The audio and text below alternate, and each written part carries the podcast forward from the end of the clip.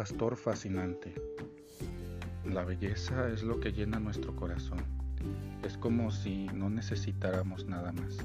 La experiencia del amor es siempre una experiencia de belleza. En primer lugar, es asombro, fascinación, enamoramiento. La razón es para otro momento. Esta belleza no es solo estética, se escapa del conjunto de productos que las sociedades crean en la historia. Jesús en el Evangelio de ese domingo es el buen pastor. La imagen del pastor es recurrente en la Sagrada Escritura. Sin embargo, el Hijo de Dios es el verdadero pastor. La traducción de la palabra bueno es curiosa. Kalos del griego es hermoso. Podríamos traducir sin temor a equivocarnos. Yo soy el hermoso pastor. Jesús es el pastor de la belleza, el encanto, de la fascinación eterna. Aversio en el siglo II escribió, Soy discípulo de un santo pastor que tiene ojos grandes y su mirada llega a todas las personas.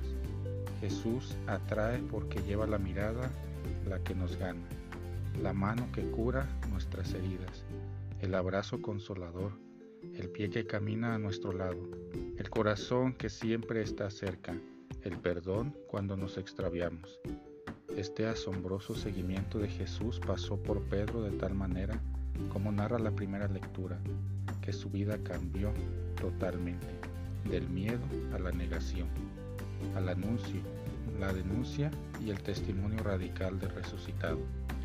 Este asombro también nos impregna a través del bautismo, porque allí experimentamos la filiación, proclamada por la segunda lectura. Ser hijo es participar del amor del Padre y convertirse en dadores de belleza al mundo. Nos falta asombro y hemos tenido demasiada fe racional. Hemos olvidado contemplar.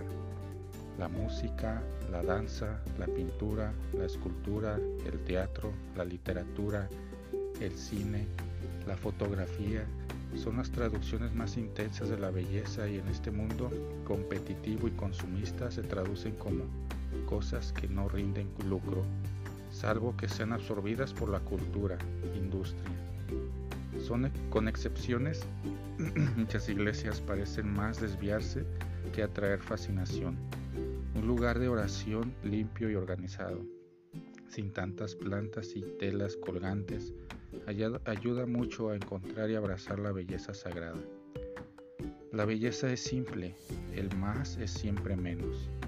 Necesitamos convencernos aún más con menos palabras y conversaciones, menos cosas que distraigan y más silencio para encontrar la mirada que nos llega. El domingo del buen, bello y santo pastor, siempre hemos celebrado el día de oración por las vocaciones desde hace 58 años. El mensaje del Papa Francisco de ese año nos presenta el ejemplo de San José, el Papa destaca tres grandes narrativas de la vida del esposo de María. Número uno, es el hombre del sueño que se deja llevar por Dios. Número dos, es el hombre del servicio, el que está dispuesto a bajar y a conducir la vocación que Dios le ha dado. Número tres, es el fiel de todas las circunstancias de la vida. La lealtad no es fácil, pero es la mejor respuesta que podemos dar.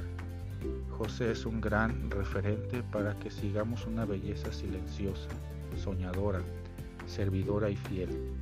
Es alguien que ha encontrado la mirada fascinante de Dios y ha hecho de Dios la brújula de su historia. Pensar en una vocación de San José es demasiado hermoso. Contemplemos el rostro del pastor.